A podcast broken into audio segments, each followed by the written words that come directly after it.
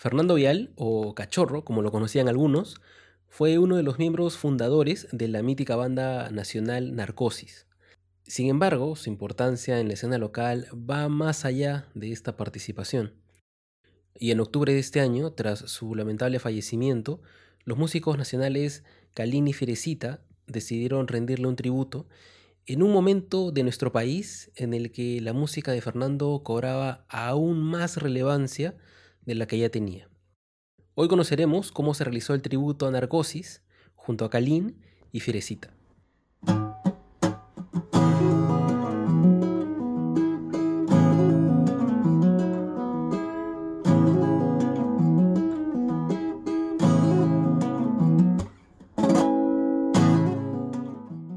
por ahí que en algún momento también vi a Kalin con su polo de narcosis, o él me vio a mí, ¿no? Este, y como, bueno, que él publicó sobre la noticia de que había fallecido Cachorro. Y pucha, en ese entusiasmo que te dan a veces las malas noticias, nada, me mandé y le dije como, voy a hacer esto, ¿quieres ser parte de esto? o sea, grabar un tributo. Y me dijo, ya, bravazo, yo también estoy haciendo uno. Ya, qué chévere. Él es Manuel, a quien debes haber escuchado de todas maneras en Kill Amigo, donde es vocalista.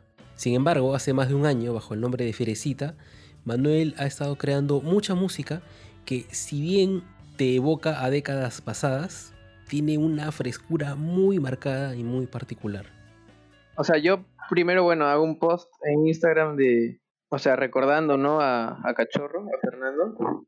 Y, y nada, Fierecita me escribe y me dice, ya, chévere la foto, no sé qué, yo estoy sacando un single y anímate, pues, ¿no?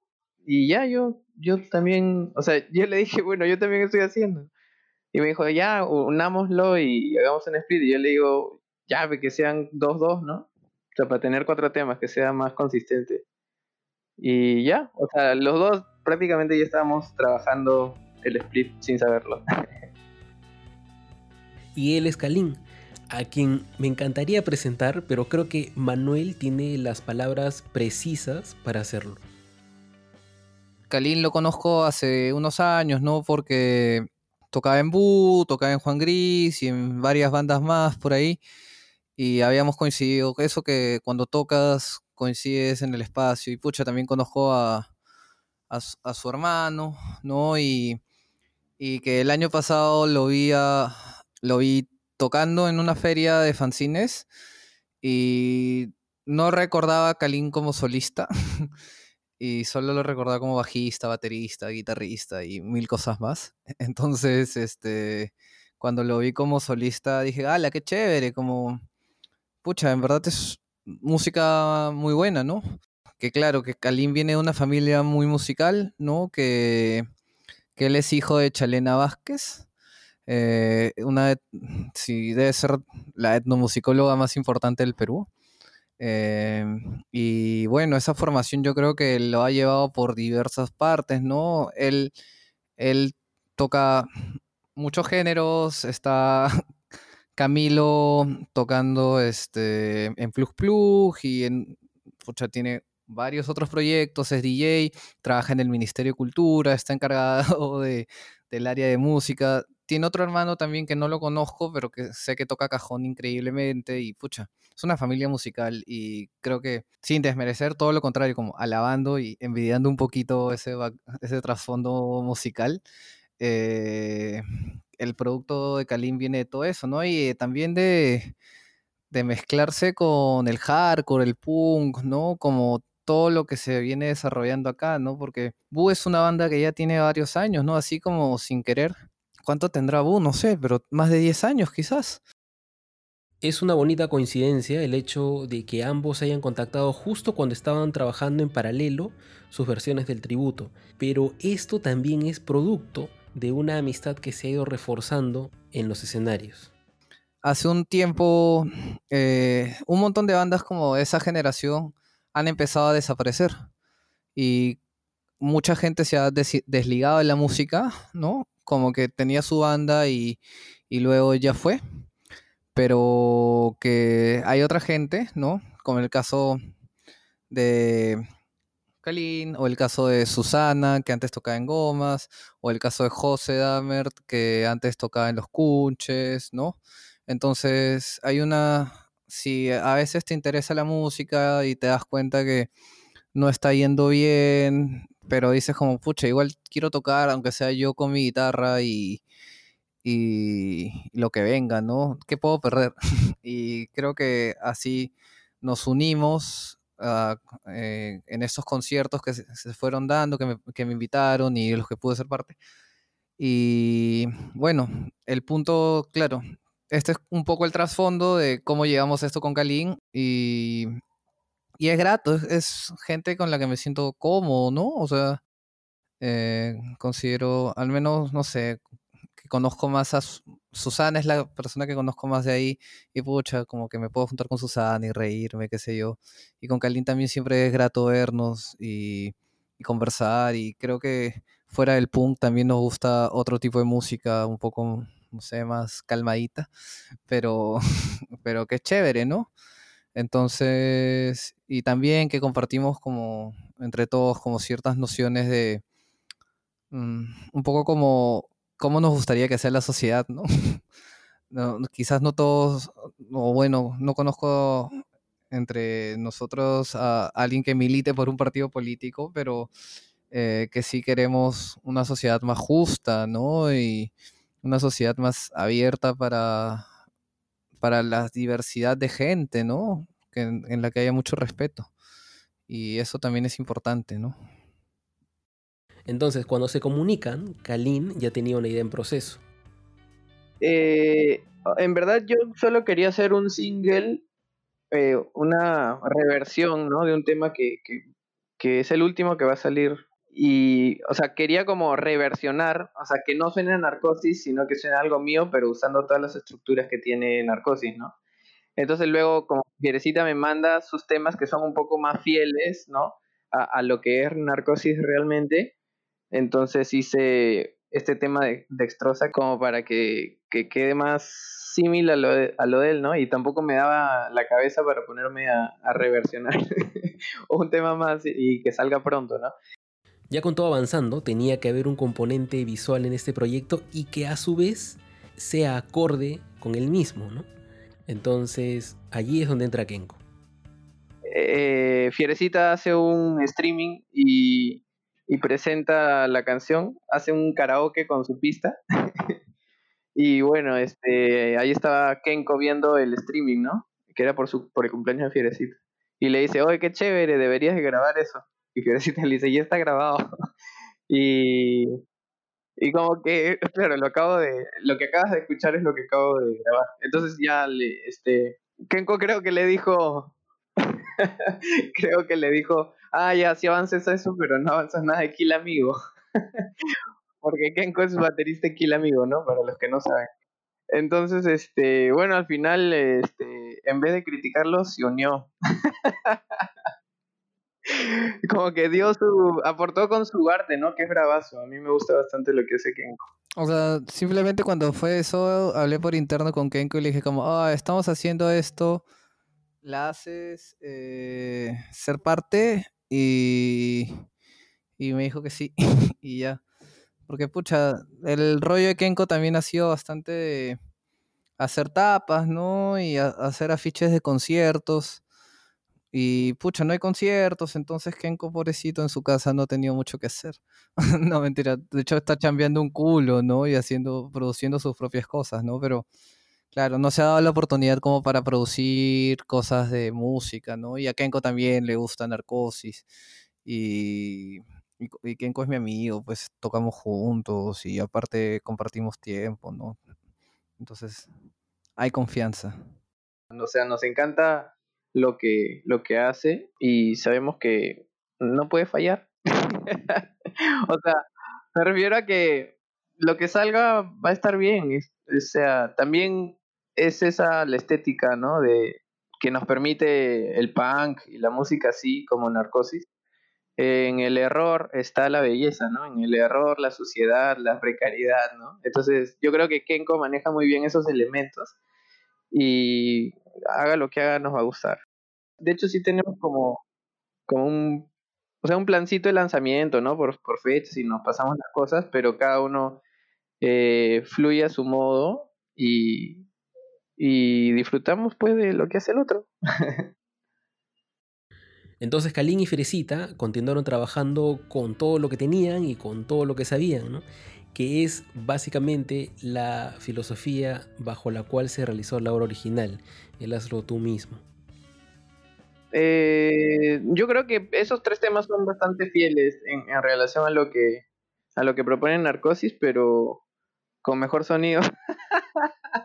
Porque no sé cómo haya sido el proceso de, Fierecita, la verdad. Eh, pero a mí me suenan sus temas como como súper fieles, pero eh, reinterpretados en la medida en que lo está tocando él y, tiene su propia voz, ¿no? Y su propia energía. El tema de Extrosa también, este, eh, el plugin que me conseguí para las baterías, pucha, suenan muy reales, ¿no? A, mí me gusta bastante. Y, y eso, el último eh, tema que queda, son cuatro, cuatro temas. Este, ese tema eh, sí es como, como una reversión más propia, ¿no? Más mía. Y está bien interesante. Este, sí, me vacila porque nunca, en verdad nunca había hecho eso. ¿ah? O sea, reversionar y grabar tanto.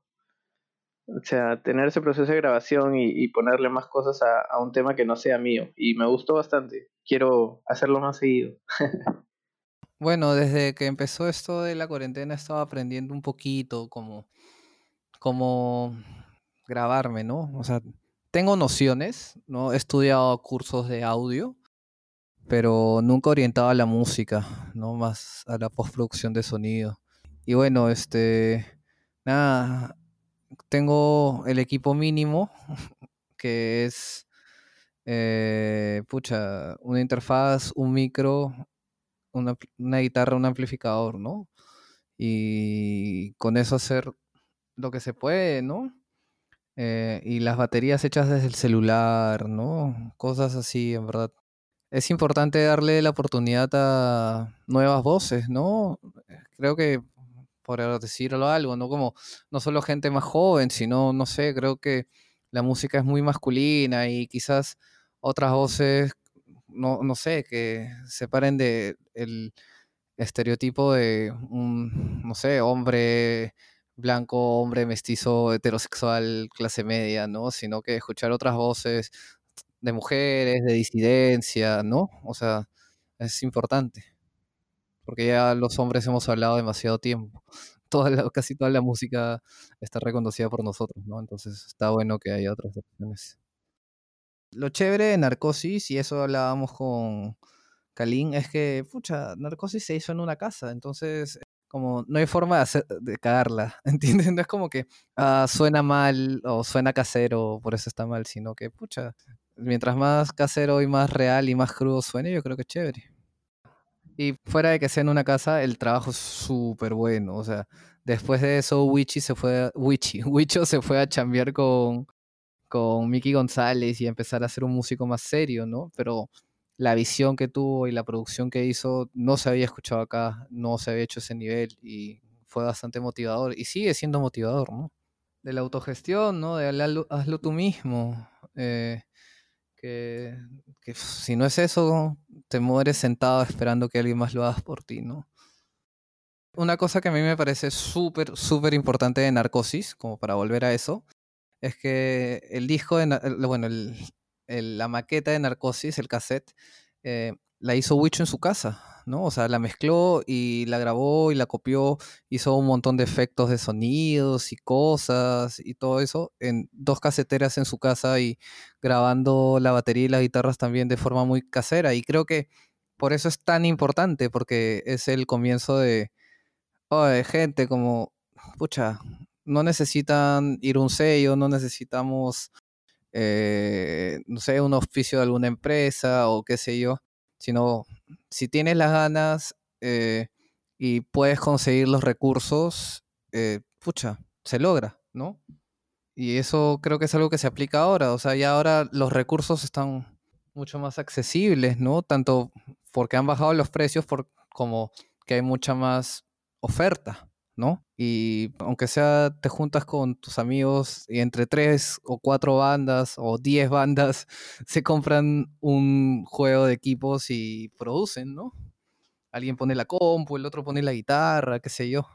Y, y así es como se tiene que hacer, porque en verdad mm, la música, digamos, eh, no sé, rock, eh, punk, subterránea, alternativa, qué sé yo, ya no es música que está de moda necesariamente, ¿no? Y no sé si vuelve a estar de moda como tal, ¿no? O sea, ya no, ya no ha salido otro Livio, no ha salido otro Mar de Copas, y es tanto por un cambio generacional como también, no sé, que la industria ya no busca eso, ya no fomenta ese tipo de bandas y también estamos en un país culturalmente eh, castiga mucho a sus artistas, ¿no?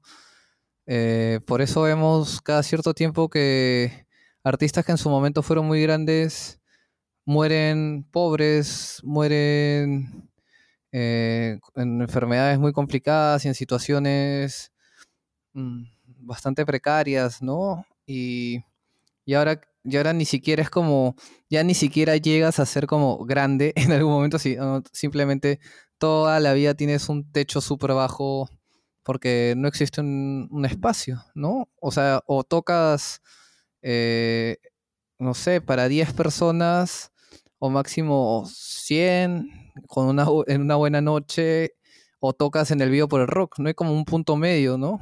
Entonces, y pucha, al vivo por el rock no puede entrar todo el mundo. Entonces creo que es importante que la gente produzca porque es la resistencia, ¿no? Frente a, lo que nos buscan imponer, ¿no? Y no te digo que, pucha, que no sé, que el reggaetón sea malo, que el pop sea malo, sino que simplemente no todo el mundo puede escuchar lo mismo, ¿no? La idea es que haya esa diversidad. Y si tu propuesta eh, no tiene un espacio, pucha, juntarte con otra gente que, tenga algo cercano y crearse su propio espacio, ¿no? Es lo único que nos queda. Como sabemos, las voces de Narcosis no son necesariamente suaves.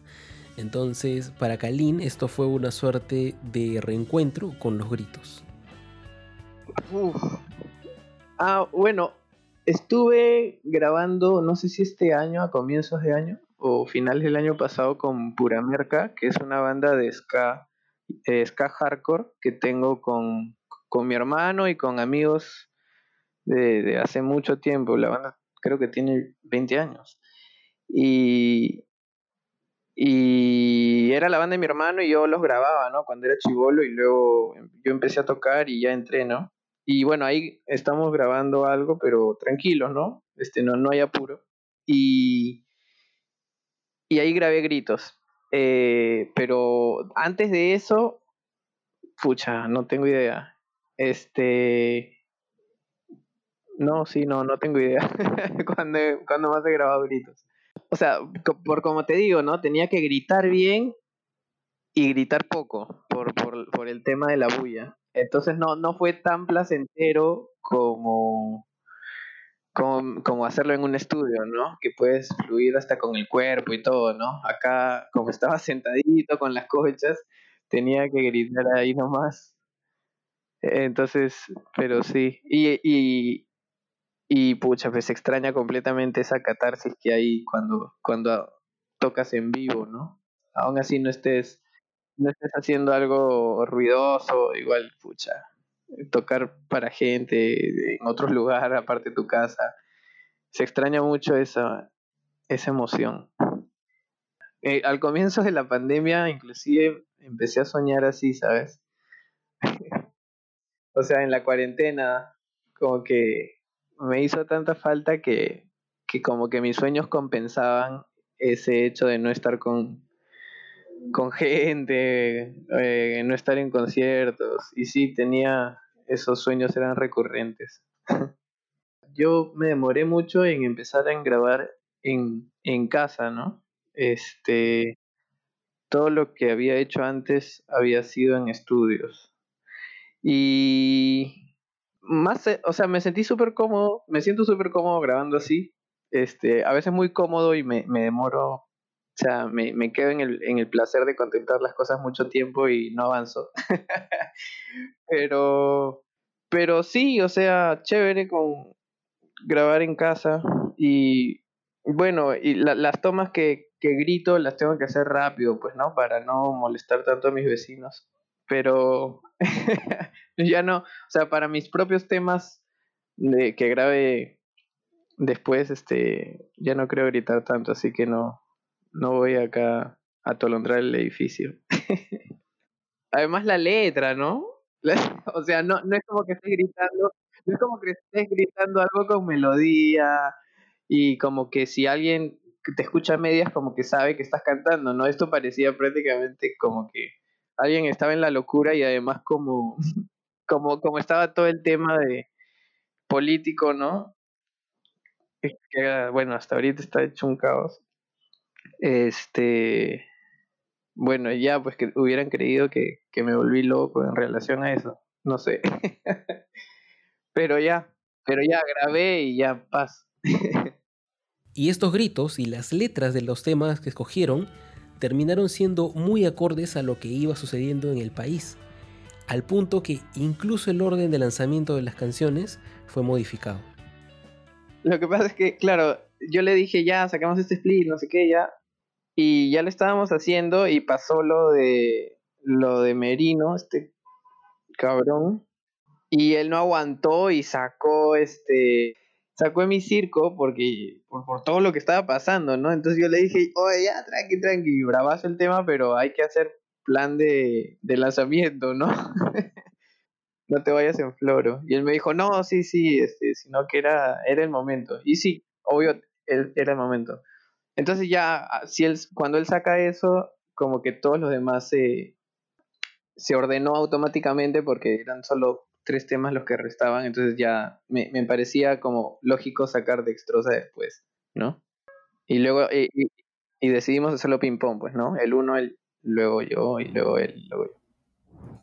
Claro, sí, o sea, simplemente pasaron demasiadas cosas, ya era como demasiado indignante dar, no sé, yo particularmente he ido aprendiendo con el paso del tiempo eh, mm, he ido dándome cuenta de cómo funciona la política en el Perú, en el mundo, y, a medida que pasa el tiempo y estoy más informado y estoy más consciente, estoy más indignado también, ¿no? O sea, eh, y ese día ya fue simplemente demasiado como pensar que, pucha, oye, cada cada congreso que tenemos es peor que el anterior, ¿no? Como decimos, como, ah, este congreso de mierda, este congreso de mierda. Viene otro, es como, ah, la son simplemente gente criminal, ¿no? Gente criminal que entra a la política porque eso escape de. Eso escape de la justicia. y, ala, no debería ser así, ¿no? O sea. Eh, si estás participando de la vida política, eh, es básicamente porque quieres buscar un cambio en beneficio de la sociedad, ¿no? Sino que, que, necesidad, ¿no? O sea, y eso es lo que se ha convertido la política acá en el Perú y en muchas partes del mundo. Sudamérica es, creo que conocida por sus políticos corruptos. Y, y claro, o sea, yo no, con el paso del tiempo también me he dado cuenta que, no sé, no, nunca he militado por ningún partido, no tengo mm, una, mm, ningún tipo de filiación, o sea, y que creo que, no sé, que eso, que el poder corrompe, ¿no? Entonces me cuestiono bastante sobre eso, ¿no? Sobre cómo se tiene que dar el poder, ¿no? El poder se da de una forma bastante vertical cuando al fin y al cabo el poder es, de, la gente, ¿no? Del pueblo. Si no, los políticos no tendrían ningún tipo de autoridad. Pero entran al cargo público y pucha, se olvidan al instante y simplemente se dedican a negociar.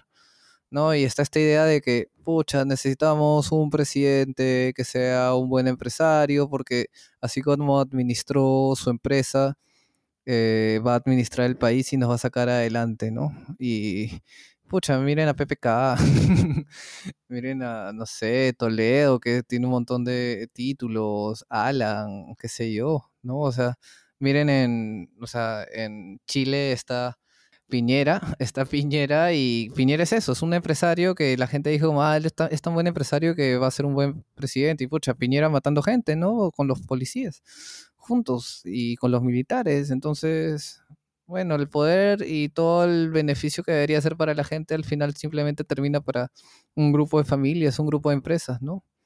Y nada, por eso salió ese esa canción ese día, porque el Congreso termina siendo el brazo político de empresarios, de narcotraficantes y de gente, ¿no? Entonces es indignante. Para eso no solamente les damos nuestro voto, sino les pagamos plata. Sí, exactamente es lo que dices, ya, ya lo has dicho tú. o sea, realmente sí, los temas cogen mucha más fuerza, lamentablemente, por lo que, por lo que sucede ahorita, ¿no? Y es, es, es terrible que, que los que, que, los temas de esas canciones no pierdan nada de vigencia, ¿no? Pero bueno, está bien que existan esos temas porque le da le da fuerza, le da información a la gente y le da fuerza como que acompaña, etcétera, ¿no? Me parece que esa es, esa es su función, aún así eh, si haya querido o no a la hora de, de crearlos. ¿no? La música y el arte ayuda a eso, ¿no? A sensibilizar.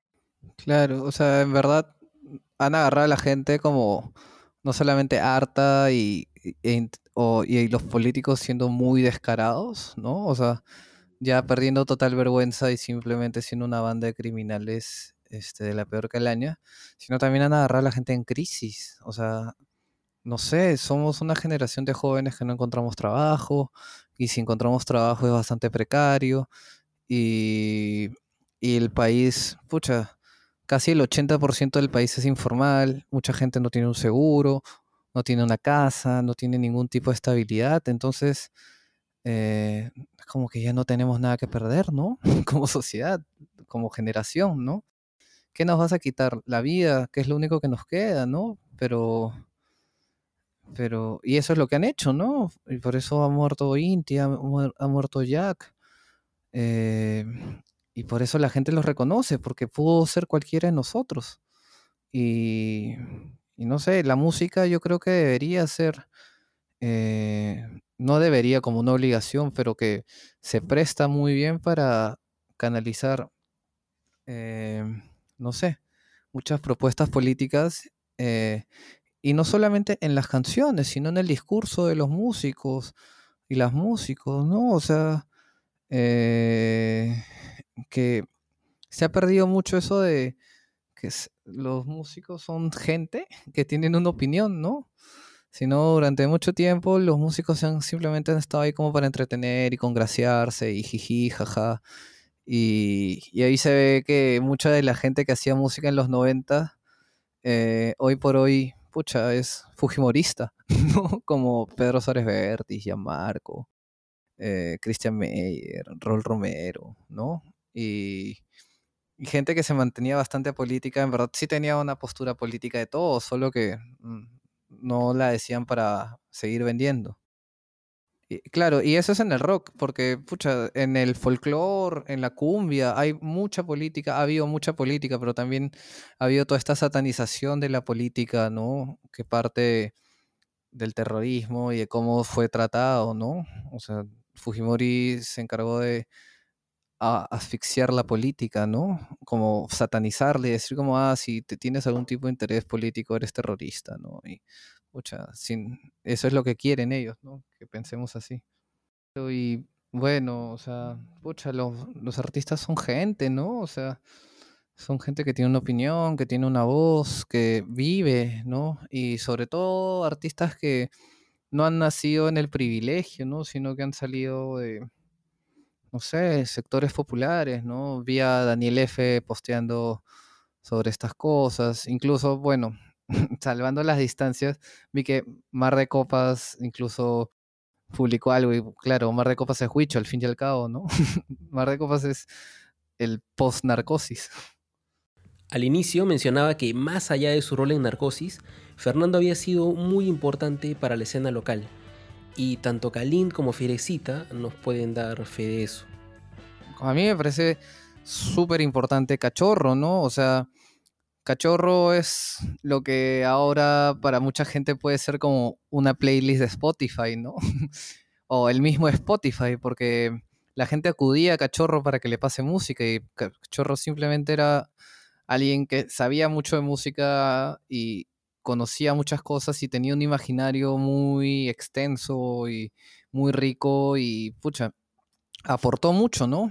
Eh, que eso me parece una vez más eh, que demuestra que quizás es más importante como que te guste la música para ser trascendente que saber tocar mucho música, ¿no? Porque a la hora de la hora las composiciones de Cachorro no son como pucha piezas súper estructuradas, súper sinfónicas, pero son totalmente memorables eh, y marcaron a muchas generaciones. O sea, yo nacido en los noventas y para mí Narcosis fue como boom. O sea, para mí fueron como los psicos Narcosis, como, ah, ¿qué es esta música que se ha hecho en mi país?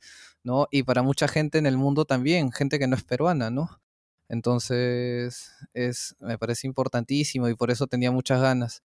Yo siempre, siempre que termino hablando esto, es como lo que más valoro en general en la música es la autenticidad. No importa si lo toca, es algo demasiado complicado de tocar o algo demasiado sencillo de tocar, pero si me parece auténtico, si me parece sincero, me gusta, ¿no? Entonces, esa es mi onda, ¿no? Y eso es como mm, mi creencia, esa es mi religión musical. Sí, luego a, partir de su muerte veo, encuentro otras cosas eh, poemas muy chéveres también que él hacía y, y súper también que era todo un melómano, ¿no? Lo ha recordado bastante desde, desde Subter Rock, toda su mancha. Varios días han estado como, sí, me, me bastantes conversaciones han, han, tenido en relación a, a, él y a toda su chamba. También hay como, eh, como que hizo luego post-punk y cosas así que están bien interesantes. Hace un par de años eh, supe que Cachorro estaba enfermo y hubo un concierto en beneficio y pude ir. O sea, los había visto antes, pero este fue un concierto un poco más cercano. Tuve la suerte de que me firmó el setlist. no me lo firmó ni Huicho ni, ni Pelo, solo Cachorro. Así que más feeling todavía. Además de subirse a los escenarios y crear música, Fernando también creaba fanzines. Y esta expresión no es ajena para Kalin. De hecho, nos pudo contar de qué tratan sus fanzines y de lo libre que puede llegar a ser el formato. Sí, hay unos fanzines ahí que hice, este, que no sé si, si cuajen mucho con, con, el, con lo que tengo hasta ahorita como proyecto solista, pero, pero igual sé que a algunas personas les puede interesar, pues, ¿no? Entonces los regalo, siempre los pienso para, para vender al comienzo, pero luego pero luego digo, nadie lo va a comprar y también no, no, cuesta mucho, no cuesta mucho hacerlo. Y también este me gusta regalar eso pues. Y ya este sí mi, mi mamá tampoco era buena vendedora de, de su propia producción artística como que siempre regalaba. Y creo que, que, quizás aprendí mal aprendí eso de ella pero bueno. Es, es bonito regalar un fanzine, es, exactamente un fanzine, porque siento que es una vaina bien, bien personal. O sea, en, general, usualmente los, los fanzines son, eh, pues, publicaciones que no han tenido ningún financiamiento más que el propio, ¿no? O de un colectivo cercano. Eh, Súper, eh, hazlo tú mismo. Y este, y siempre suelen ser cosas muy, muy llegadas al corazón, ¿no? De, de cada autora, autora, ¿no? Entonces es chévere regalar esas cosas. Yo, ¿sabes? Este, me acuerdo de, que una vez estaba viendo una, una conversación de, un conversatorio, estaba en un conversatorio de Juan Javier Salazar, que es un artista plástico muy chévere y, y, y que está muy, siento que, que, tiene una unión muy fuerte a, a, la, a, la, poesía que a mí me gusta, ¿no? Es como, no sé, como juguetón, como...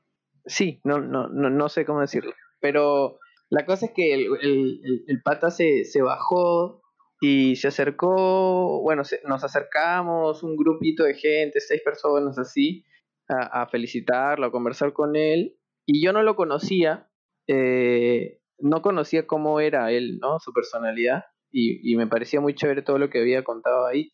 Y la cosa es que agarra, saca un fanzine mm, todo viejito, así de, de, de su, de su bolso y, y, se pone a leer, a leerlo en voz alta, ¿no? Y a, y a mostrarlo ahí al grupito de personas. Y todos estábamos maravillados con él y, y, me, y termina, me mira, me lo pone en las manos te lo regalo, chau. Y, se, y como que se abre camino entre toda la gente y se fue del lugar. Y, yo me quedé como, wow. y sí, fue, fue, fue muy chévere, ¿no? Porque, no sé, fue to, todo así como de sorpresa. Me recordó, hay, hay cierta gente que, que siempre recuerdo con cariño como un profesor mío que se llama Paco Solís, un profesor de, que tuve, que, que él tenía esta cosa de estar conversando contigo y, y decidir irse y uh, rápidamente, ¿me entiendes? O sea, como que, como quien dice, eh, ya, el tiempo fue este, tenemos que cerrarlo antes de que se malogre, chao, desaparezco. entonces, entonces fue, fue algo así, ¿no? Yo lo, lo, lo, sentí, lo sentí muy así, siento que, que, que algo, algo tienen en, en común dentro de, de, de sus personalidades. Y nada, fue, fue, fue una experiencia sin, simpática, pues, y, sentí enteramente lo que es recibir un fanzine de regalo de algo sumamente personal, ¿no? Es lo máximo. Yo tengo solo dos fanzines, eh, bueno, solo dos que saqué este año. Te, tenía otros, pero perdí los originales y ya no los, no los puedo volver a, a multicopiar, ¿no? Entonces, este uno de mis fanzines es sobre los sueños. No, no, no exactamente sobre los sueños, sino que tengo eh, eh, cuando, a ver, cuando me voy a dormir, tengo una, tengo un momento en el que escucho voces en mi cabeza automáticas. Entonces estas voces, este, las puedo escribir porque estoy entre dormido y despierto, ¿no?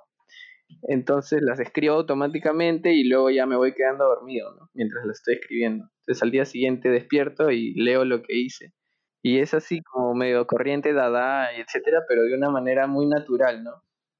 Y eso me gusta, me gusta bastante y los agrupé para un fanzine que se llama Tengo Sueño, que son tres chiquititos. Y el otro fanzine que tengo son poemas del parque, que se llama Pasta. Bueno, se puede leer de dos formas, pasta o pasto, ¿no? porque la última letra es una X. Y claro, y ya pues tienes eso de pasta también porque los pasteleros del parque, ¿no? Los que consumen pasta. Y también pues el pasto que hay en el parque, ¿no? Y como que, no sé, ¿sabes? Este, me, eh, cuando escribí esos poemas, ese poema, ese fanzine, me sentí, llevaba mucho tiempo sin, sin escribir, porque más chivolo lo hacía pero no sé por qué dejé de, de, hacerlo y sentí una, una liberación. Puede sonar a cliché, ¿no? Ay, sí, mis poemas me liberan, pero, pero, no sé, no sé, fue muy, muy loco ese momento, además porque me gusta mucho la corriente del automatismo y es una cosa bien catártica que quizás también se parece y, y tienen relación con estas emociones y sensaciones primarias que son gritar desaforadamente como en un concierto, ¿me entiendes? Así escribir lo que te sale, luego ya ir depurando y agrupando. Es una cosa así. Y me hace bien. por, por ejemplo, Dalí contaba, no sé si es verdad o mentira, porque Dalí era un mentiroso también.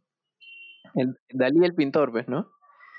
Este, decía que para para crear todas estas figuras, todas estas, pinturas así surrealistas, eh, eh, tenía que, entrar dentro de un proceso de, de, pensamiento, pues, este, muy loco, pues, ¿no? Entonces, este, lo que hacía era sentarse en una silla y tener una cuchara de, metal que, hiciera mucho ruido en la mano, ¿no? Entonces se iba quedando dormido y, y en un momento soltaba la cuchara porque se quedaba dormido. Y eso lo despertaba, entonces podía recordar lo que su, su cerebro estaba pensando en ese momento, ¿no? Eh, claro, entonces era volver a la realidad este, para... Eh, eh, me parece lo caso eso, ¿no? Porque es como estar saltando constantemente entre, entre dos realidades, ¿no? Una donde puedes producirla y en la otra donde te puedes cultivar. Es bravazo porque a veces, a veces este, pienso cuando, cuando estoy en un modo pinchista que mientras más intervención humana en las cosas, este, más feas son. Entonces, eh, cuando tienes un pensamiento libre que, que, que, fue no al azar, sino eh, no, no, no pensado a partir de, de que quieras manipularlo según tus gustos o según tus valores o según, ¿me entiendes? entonces eh, es más puro por así decirlo. Y, y no sé, a veces lo valoro más. Ahora que ya se publicaron los cuatro temas, hay algunas ideas post lanzamiento, pero hay una en particular que me encantaría que se pueda concretar. O sea, está en YouTube, en Instagram, no sé, ahora están habiendo algunos problemas con la distribución de musical, como no sé, eh, Spotify y esas cosas, porque está un poco saturado también. Entonces, y aparte hacer un lanzamiento en Spotify y eso demora, ¿no? Por lo menos dos semanas. Entonces se va perdiendo un poco el ritmo. En cambio, subirlo a YouTube es, agarras tu compu y lo subes, ¿no? Igual que el Instagram. Pero, no sé, a mí me gustaría o sea, me han quedado, creo, cortas las canciones. me gustaría sacar alguna más por ahí. Eh, alguno de los hits, quizás, ¿no?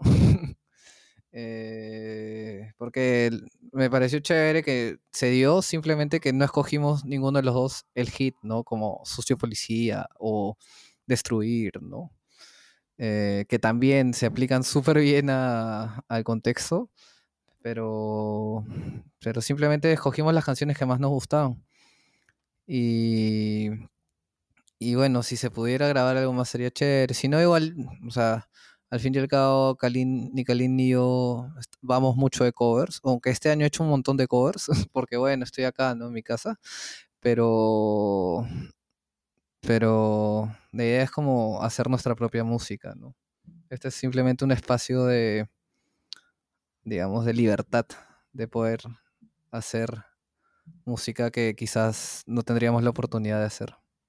No, bueno, hemos hecho esa, esa campaña, ¿no? Este, por días, así, eh, para que no se pierda todo en un solo post, ¿no? Porque ahorita hay tanta información y la gente ve tantas cosas que quizás no le llega si, si tú sacas algo sin mucha sin mucha publicidad, o sea, no, no me refiero a publicidad pagada, ¿no? Pero sino mantener al, al público y a los interesados constantemente ¿no? Para que en algunas de esas se enteren de lo que estás haciendo, ¿no?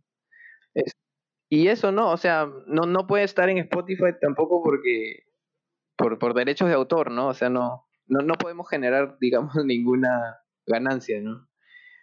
Eh, porque tampoco hemos pedido permiso ni nada, ha sido una cosa espontánea y, y eh, por, por cariño, por aprecio, ¿no? A, a Narcosis y a, y a Cachorro. Y ha sido eso. Así que bueno, lo pueden escuchar en, YouTube y en Spotify. No, perdón, en YouTube y en Instagram. en algún momento le propuse a Kalina hacer alguna otra cosa más, pero pucha, ya mejor no abarcar demasiado, sino irnos a lo seguro. Y nos quedamos en, esto que hemos, estamos sacando, ¿no? De hecho, Kalin me parece un súper músico y eh, me gustaría en algún momento no sé, eh, proponer algo con él, hacer algún tema o alguna canción más, o algo más que no sea tanto un cover, ¿no? O incluso, este, no sé, como hacer este tributo en verdad, ¿no? Porque, pucha, Kalin toca guitarra, yo toco guitarra, y no sé, le hemos hablado de que, pucha, Kenko como hizo las tapas, Kenko podría tocar la batería y no sé, por ahí en algún momento uno canta, el otro canta, qué sé yo. Cuando se puedan hacer cosas, las posibilidades son infinitas, pero que sería chévere. Y en este año complicadísimo que ya se acaba, es importante resaltar que una obra de más de 35 años se vea revitalizada y que pueda ser traída a nuevas generaciones por músicos como Kalin y Firecita. Y además, no nos olvidemos que la importancia del arte, sobre todo en tiempos tan difíciles como los que nos ha tocado vivir, no debe ser ignorada. La música es una herramienta muy importante para sobrevivir, ¿no? Para canalizar muchas emociones que a veces ni con la terapia, ¿no? Eh, ni con el psicólogo, ni con el ejercicio, ¿no? A veces simplemente tienes que plasmar tus ideas en algo y que es chévere, ¿no? Y que creo que todo el mundo debería hacerlo, ¿no? Que, que muchas veces se tiene la idea de que, ah, no, como esto no va a quedar bien o esto no va a gustar, ¿no? Pero que es una buena herramienta de expresión y claro, a mí me ha servido y a otra gente le ha servido y y es algo que hay que mantener, ¿no? Porque si morimos culturalmente es más fácil que nos dominen, ¿no? si no tenemos algo que decir. O sea, de las diversas formas, ¿no? El dibujo, la música, el video, la poesía, eh, el baile, qué sé yo.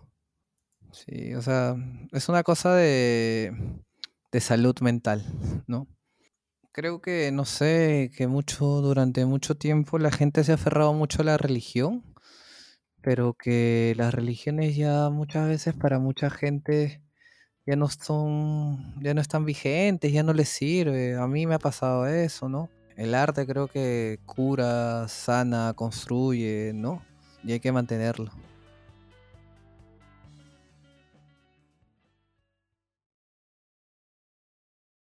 Y eso es lo que quería compartirles sobre este tributo a Narcosis realizado por Kalin y Firecita, a quienes les agradezco enormemente por haberse dado el tiempo para grabar esto, por la paciencia también y por la muy buena disposición para compartirnos tantos datos sobre todo ese trabajo, sobre lo que iban sintiendo en el camino y demás.